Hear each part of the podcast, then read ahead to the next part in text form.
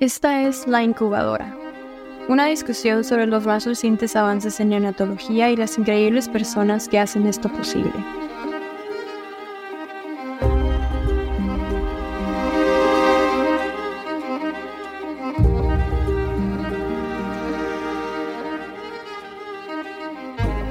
Soy la doctora María Flores Córdoba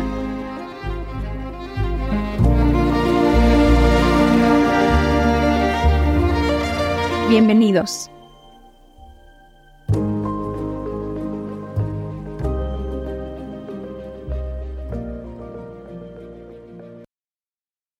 Hola a todos, buenos días, buenas tardes desde Brooklyn. Bienvenidos al segundo episodio de la segunda temporada de La Incubadora. Me presento con ustedes. Mi nombre es María Flores Córdoba, soy residente de pediatría, estoy en Brooklyn. Estoy muy contenta de estar con ustedes hoy. Tenemos a la doctora Elena Itriago el día de hoy. Buenos días. Hola, ¿cómo están todos? Bien, bien, gracias. Y tenemos al doctor Dani de Luis Rosell. Buenos días, Dani. Buenas, ¿qué tal? ¿Cómo estáis? Aquí buenas tardes en España, a las seis de la tarde. Y tenemos a un invitado especial, el día de hoy tenemos al doctor Gonzalo Solís García. Bienvenido, doctor Gonzalo. Muchas gracias. Buenas tardes. ¿Cómo estáis? Bien, bien. Entonces, el mes de octubre vamos a tener un tema un poco tenebroso, NEC, como decimos en Estados Unidos, pero los dos artículos que vamos a discutir va a ser acerca de enterocolitis necrotizante. El primer artículo es un metaanálisis de hecho, tenemos al primer autor aquí con nosotros, el doctor Gonzalo, y también al doctor Dani, que lo va a presentar. Salió en julio del 2023, entonces está muy fresco. Salió en la revista de Children's Journal. Muy bien, pues muchas gracias, María. Y también gracias a Gonzalo Solís García, que bueno, no nos conocemos personalmente, sí que en redes sociales, pues mira, estas cosas que habíamos podido charlar alguna vez. Y cuando propusimos hacer este episodio centrado en la enterocolitis, yo tenía este artículo guardado pendiente de, revisar y le escribí a él y aceptó encantado de poder acompañarnos hoy, que creo que también le va a añadir un punto extra de, interés a la sesión. Y bueno, el artículo se titula La parotomía versus drenaje peritoneal como tratamiento primario en la enterocolitis quirúrgica o la perforación intestinal espontánea en recién nacidos prematuros y como decían es una revisión sistemática con un metaanálisis. Teniendo la suerte que tenemos a Gonzalo, si quiere contarnos él un poco de dónde salió la idea, de dónde surgió la idea de, de realizar este metaanálisis y si forma parte de un grupo de trabajo o de dónde salió la idea, creo que puede ser una parte interesante. Muchas gracias por invitarme, lo primero al podcast. Estoy muy, muy contento de estar eh, aquí con vosotros. Yo estuve en, Canadá durante dos años haciendo un, fellowship en la Universidad de, Toronto y trabajando en el Hospital Sick Kids. Allí surgió un poco la idea, hablando con el doctor Bonilla Sani, que es uno de los neonatólogos de la universidad, de allí que más, que más sabe de medicina basada en la, en la evidencia. Y surgió porque la duda entre la parotomía y drenaje peritoneal sí que surge bastante en el Sick Kids, un hospital con mucha patología quirúrgica el drenaje peritoneal como tratamiento de la enterocolitis y de perforaciones intestinales se describió precisamente en, el SICIDS hace ahora más de 50 años y inicialmente se utilizaba únicamente en pacientes inestables que no toleraran la cirugía abierta a la laparotomía, pero a lo largo de las últimas décadas sí que parece que se ha propuesto por parte de algunos autores si quizás podría considerarse como una alternativa de tratamiento de primera línea, al ser menos agresivo y a veces tener resultados similares. En 2021, el doctor Blakely de, Vanderbilt publicó un ensayo clínico aleatorizado sobre este tema, que es el ensayo más grande que se ha hecho sobre esto, pero sus resultados, igual que unos con los ensayos que se habían realizado previamente, no terminan de, confirmar si, si alguno de los dos tratamientos puede ser mejor, sobre todo el caso de la laparotomía, si podría ser una opción superior. Nosotros nos planteamos si además de los ensayos podría ser útil, podría ser interesante recoger la evidencia de otros estudios observacionales y hacer un metaanálisis de los datos para ver si encontrábamos algún resultado interesante. ¿no? Nuestra pregunta, como decía Dani, sería si comparando pacientes prematuros con enterocolitis o perforación intestinal, podría haber diferencias en términos de supervivencia entre cirugía de la paratomía abierta y o colocación de un drenaje peritoneal aislado. Muy bien. Entonces, viendo un poco dónde explicáis ¿no? vuestra metodología, más allá de, de las recomendaciones Prisma para hacer el metaanálisis y la revisión sistemática, pasando los resultados, revisasteis cerca de 2.000 artículos y al final os quedasteis con 140 artículos que incluyen casi 20.000 recién nacidos prematuros, ¿no? Creo que eso ya refleja la, importancia del trabajo y todo el esfuerzo que, hay detrás por parte vuestra. Fue bastante volumen de trabajo, como dices, al final incluimos eh, casi 20.000 pacientes y analizamos bastantes outcomes, bastantes resultados y los, un poco lo que vamos, lo que encontramos sí que es similar a lo que se había visto antes, pero sí que tiene algunos matices que han sido, yo creo, bastante interesantes y que hemos discutido tanto los resultados como la parte de la, de la discusión. Muy bien, y como decías, ¿no? Eso, el objetivo principal era la supervivencia y luego también como objetivos secundarios teníais eh, la duración de la nutrición parenteral, el tiempo hasta, hasta llegar a nutrición enteral total, la duración del ingreso hospitalario y las complicaciones. ¿no? Creo que eso también le da una complejidad a la revisión extra y aparte una división en subgrupos que creo que ahora cuando lo expliques también va a quedar reflejado el interés. Yo creo que si quieres ya pasar a, los, explicarnos un poco los resultados y la interpretación de ellos, creo que, que podemos pasar a ello. Sí, muchas gracias, Dani. Pues como decíamos, ¿no? incluimos unos 20.000 pacientes y, y, lo que encontramos es que cuando analizábamos únicamente los datos de ensayos clínicos, no había diferencias de supervivencia entre los dos grupos, ninguno de ellos era, era superior, pero cuando incluíamos los, los datos de, estudios observacionales, los pacientes a los que se les realizó la parotomía tenían una mayor supervivencia que los pacientes con, drenaje peritoneal. Esto es, muy interesante, creemos, pero también difícil de interpretar, ya que, eh, por una parte, el trabajo de Blakely eh, de 2021 ya intuye que quizás en el subgrupo de pacientes con NECLA la parotomía podría ser algo mejor, pero por otra parte, lo que encontramos fue que la mayoría de estudios observacionales tenían un importante sesgo y que claramente serían menos fiables que los datos provenientes de, ensayos clínicos. Lo que encontramos, por tanto, de resultados es que cuando incluíamos estudios observacionales parecía que el drenaje peritoneal tenía peor supervivencia que la laparotomía y no encontramos diferencias en los outcomes o resultados secundarios. Muy bien, y como decíamos, ¿no? Luego dividisteis también los resultados según distintos subgrupos, que por un lado tenemos el diagnóstico, ¿no? Intentando diferenciar entre las enterocolitis y las perforaciones intestinales, y así como un subgrupo de prematuros, el, subgrupo de prematuros extremadamente pequeños, menores de un kilo, y los artículos de los últimos 10 años. ¿no? no sé si hay alguna cosa que, que podáis concluir de estos subgrupos. Sí, como dices, es un poco los, los, subgrupos que realizamos y lo que encontramos fue que los resultados por subgrupos eran muy similares a los resultados que habíamos encontrado cuando analizábamos el, el total de los pacientes. Perfecto, pues muchas gracias. Y un poco como preguntas que, que tenía yo, dentro de los observacionales que revisasteis muchos artículos, ¿no? Y no sé si hay alguno que quizás tuviera más peso que los demás, bien por la N, bien por el diseño, bien por el año de publicación, o no. Es saber un poco tu experiencia o tu lectura detrás de, detrás de ello. Sí, muchas gracias, Dani. La verdad es que eso lo, lo, vamos, lo discutimos mucho internamente y sí que hicimos varios análisis de subgrupos eh, exploratorios. Algunos de ellos los, los publicamos y y de lo que es el peso de los, de los estudios, lo bueno de esta técnica de, metaanálisis, de los modelos de efectos aleatorios, es que al final acaban dando poco peso a cada uno de los estudios cuando hay tantos. Y aunque es verdad que hay un par de estudios con muchísimos pacientes, creo recordar que uno con 13.000 algo más y otro con 8.000 pacientes, ninguno de ellos tiene un peso de más del 5% en el metaanálisis en sí. ¿no? Algo interesante es que la mayor parte de estudios grandes favorecen a la paratomía frente al drenaje y únicamente hay un estudio de más de mil pacientes, que es el estudio de Tashiro de 2017, que encuentra resultados algo mejores en el drenaje peritoneal con un gran volumen de, pacientes. Entonces, como comentabas, ¿no? parece que un poco con los observacionales, para la enterocolitis, quizás la supervivencia con la parotomía sea algo mayor al drenaje peritoneal. Y comentáis en las discusiones que probablemente esté en relación con que el drenaje se pone en pacientes o más pequeños o más inestables. Y no sé si hay alguna otra variable que hayáis visto en las revisiones a tener en cuenta sobre cuándo realizar un procedimiento u otro.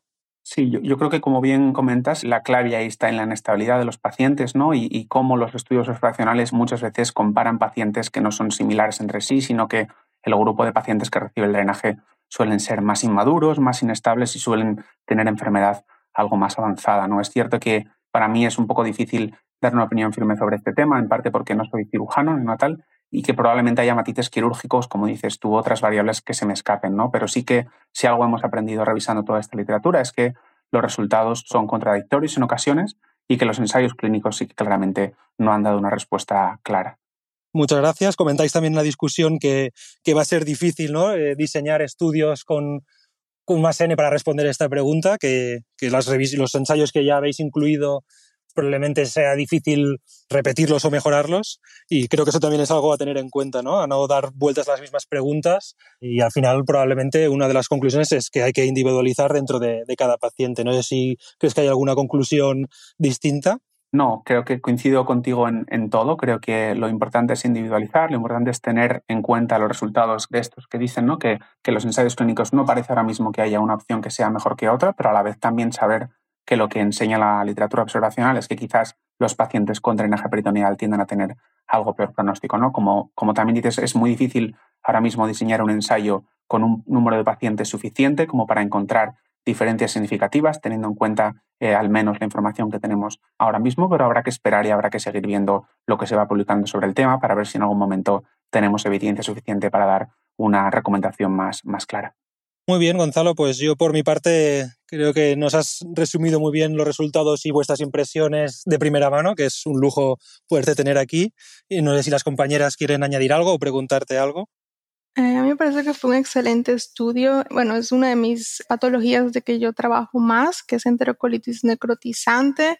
Por ejemplo, aquí en Texas Children's tenemos un grupo de cuatro médicos y revisamos todos los casos de perforación intestinal espontánea y enterocolitis necrotizante. Yo soy una de sus integrantes es muy difícil diseñar un, un, estudio randomizado porque está la parte que no es de ética y es verdad, los bebés que reciben el drenaje peritoneal son los, eh, los más inmaduros los que están más inestables porque no se puede hacer una laparotomía. Me, me sorprendió mucho los resultados donde no había diferencia estadística entre el número de días que reciben nutrición parenteral y los días que reciben, los días que necesitan para recibir lo que llamamos la autonomía intestinal, quiere decir que coman toda la leche quizás uno con su bias, a lo uno piensa que la perforación espontánea los bebés pueden llegar a comer más rápido. Esa fue la parte que a mí me sorprendió clínicamente, pero fue un excelente estudio y es difícil diseñar un, un ensayo clínico. Lo difícil, y lo comentas, Gonzalo, en tu discusión, es que los estudios observacionales son más heterogéneos y y tienen lo que es el bias, que cuando seleccionan los pacientes, esa parte complica más los análisis estadísticos. Eh, pero fue un excelente estudio. No sé si otro comentario.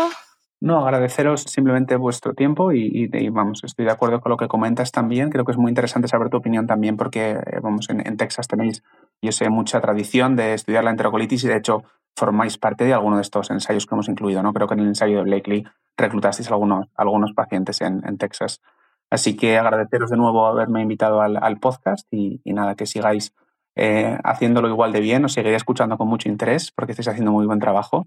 Y, y, nada, un saludo muy, muy fuerte. Muchas gracias. Sí, increíble estudio. Se nota que hay demasiado trabajo detrás de todo. Todo esto no es fácil. Eh, entonces, muchas gracias por compartirlo y felicidades y esperemos verlo pronto, cualquier otra oportunidad que tengamos. Muchas gracias. Muchas gracias. Hasta pronto, Gonzalo. Gracias. Gracias. Ese fue nuestro primer artículo, la paratomía versus o contra el drenaje peritoneal. Difícil saber cuál es mejor, pero tenemos la evidencia en que tiene que ser caso por caso, tiene que ser individualizado. El segundo artículo que tenemos es de la doctora Elena, que va a revisar. Este también es un metaanálisis de junio del 2023 es acerca de enterocolitis necrotizante e infecciones virales y es publicado por la Academia Americana de Pediatría. Sí, yo escogí este artículo porque a mí siempre me ha interesado esta enfermedad y siempre quiero saber por qué este bebé o por qué mi paciente desarrolló eso. Y nosotros siempre en práctica clínica evaluamos por infecciones bacterianas, hacemos cultivos de sangre, pero no hacemos análisis virales de rutina. Entonces, cuando estábamos buscando un artículo para este mes, para nuestro podcast, vi esta publicación y dije, esto es como que me llamó mucho la atención. Esto publicado en este año es un metaanálisis. Nosotros ya sabemos que la enterocolitis necrotizante tiene una alta tasa de mortalidad como 30%. Todavía no sabemos qué lo causa, entonces es como multifactorial. Sabemos de que, por ejemplo, el uso de fórmula en bebés prematuros, los bebés con infecciones, la inmadurez del sistema inmune, todo eso puede afectar el desarrollo de enterocolitis necrotizante y sabemos que lo que llamamos lo que es la disbiosis intestinal, que es el equilibrio entre las bacterias buenas y las bacterias malas, también afecta. Pero la asociación entre infecciones virales y la enterocolitis necrotizante ha sido poco estudiada. Y este es un metaanálisis que escogí, tiene dos objetivos. El primero fue evaluar la asociación entre infecciones virales y el desarrollo de enterocolitis necrotizante y después ellos estudiaron por peso los bebés prematuros y los bebés que tenían bajo peso al nacer y los bebés a término si había una asociación entre infecciones virales y la enterocolitis. Nada más incluyeron estudios caso control y observacionales y utilizaron lo que es el Prisma Algorithm para desarrollar este estudio. E importante es que todos los estudios que incluyeron fueron aquellos que pudieron identificar los virus por ADN y RNA, por PCR, y el diagnóstico de NEC, que esa es la parte que a veces hay como una variabilidad, pero utilizaron lo que es el Bell Stage e incluyeron todos aquellos con Bell Stage grado 2 o más. Al final, ellos evaluaron 1561 publicaciones de todos ellos y lo tienen un buen diagrama. Al final incluyeron 24 publicaciones ellos excluyeron los reportes de casos y las editoriales. Interesante es que nunca había visto un, un metaanálisis que no tuvieron restricciones por lenguajes. La mayoría de las veces vemos que los metaanálisis siempre incluyen lenguajes en inglés. Aquí incluyeron cualquier lenguaje, por lo cual fueron muchísimos países alrededor de todo el mundo. El total para el metaanálisis incluyeron 4.787 bebés y encontraron una asociación entre la enterocolitis necrotizante y con 11 diferentes virus y, encontraron que los virus que más comúnmente están asociados es el citomegalovirus y el rotavirus. Me sorprendió el citomegalovirus para lo que es el metaanálisis. Ellos vieron que hubo una, una asociación significativa entre estas infecciones virales y el desarrollo de enterocolitis necrotizante. Y después en el subanálisis lo dividieron los pacientes entre bebés con un kilo y medio, menos de un kilo y medio o más de un kilo y medio. Y vieron que sí había una asociación, o sea que hasta los bebés a términos y pretérmanos todos tenían una asociación y los virus que más frecuentemente fueron asociados fueron el rotavirus, el citalomegalovirus, y también el norovirus y el astrovirus. Me gustó mucho la discusión porque hablan de primero lo difícil que es diagnosticar virus, eh, porque son más difíciles de, de mm, identificar desde el punto de vista clínico cuando haces estudios, por ejemplo, de experimentales o de, como llamamos, translational, tienes más opciones en el laboratorio, pero en el día a día, cuando estás en, en tus pacientes, es más complicado. Pero algo me pareció muy interesante es lo del citomegalovirus, porque hay realmente un tratamiento para eso, que es el valgociclovir. Entonces es una pregunta clínica que ahora yo me hago, que si deberíamos incluir, por ejemplo, un PCR for, eh, for citomegalovirus, parte de la evaluación estándar de la enterocolitis necrotizante interesante es que no pudieron desarrollar, porque de forma como estuvo diseñado los estudios, no pueden haber lo que decir que las infecciones virales causan la enterocolitis necrotizante, nada más pueden ver que hay una asociación.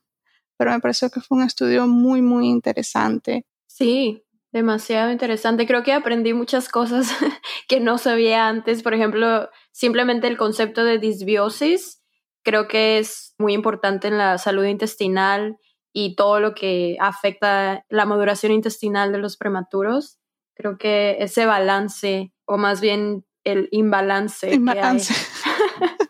que imbalance que puede afectar a los bebés. Lo que también se me hizo muy interesante es que, por ejemplo, se dice que las NEC pueden pasar como en clusters o pueden pasar como en rachas o no sé cómo explicarlo, pero que varios bebés lo pueden presentar en una unidad al mismo tiempo. Como un brote, sí. Como un brote Y creo que así es como los virus pueden presentarse también. Entonces puede que sea alguna explicación que por eso se presente en brotes, porque los virus también se presentan en brotes y en la unidad pues todo el mundo trata de, de ser muy limpio, de hacer toda la higiene necesaria, pero a veces es imposible que no haya el paso de otros gérmenes o patógenos entre los mismos bebés eh, o las personas que están involucradas cuidando a los bebés.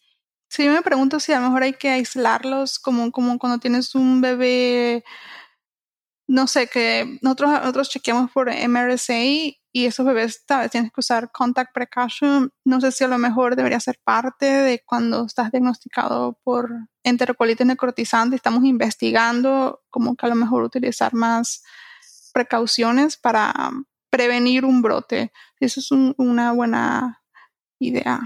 Y yo muy de acuerdo con vosotras. También, como decía María, una de las conclusiones que sacan y que me pareció más relevante es esa, ¿no? De estar, tener siempre la alerta, sobre todo cuando hay brotes. De hecho, nosotros tuvimos experiencia en un hospital donde yo me formé en San Juan de Dios, que es un hospital grande en Barcelona, y, ahí tuvimos justo un brote en las épocas que yo estaba formándome y empezaron a hacer eh, film arrays, y otras técnicas para detectar virus en las heces de los recién nacidos. Y bueno, no salió ningún virus eh, responsable en ese caso, pero, pero bueno, fue un aprendizaje también que hice, ¿no? De, de como decís y como dicen los autores también en este artículo, de, de, tener la teología viral también como una posibilidad delante de un recién nacido con enterocolitis. Exactamente.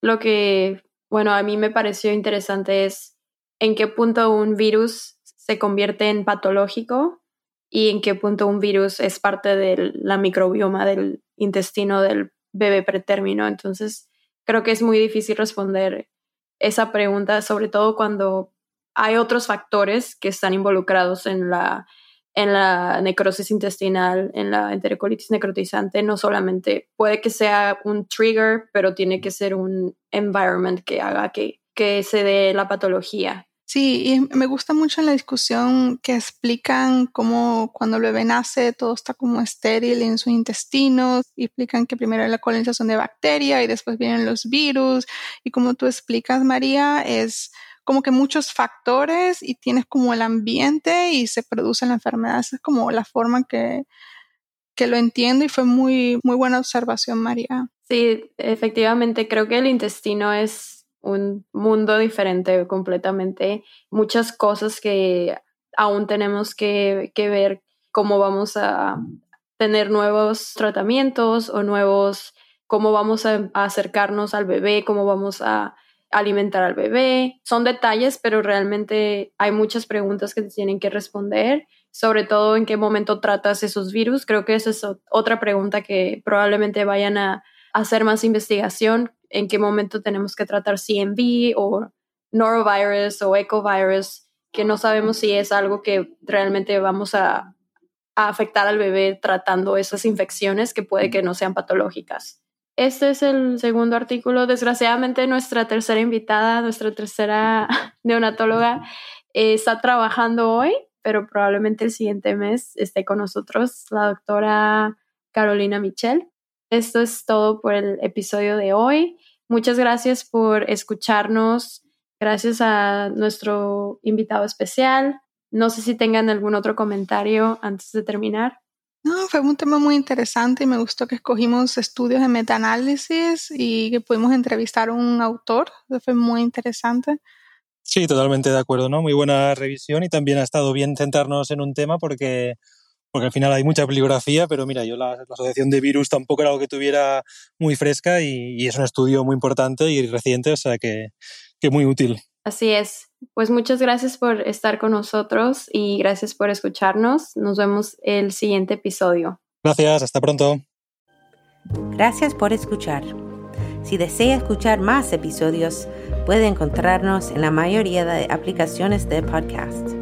También puede comunicarse con nosotros en Twitter, arroba Podcast, o por correo electrónico nikipodcast arroba gmail.com.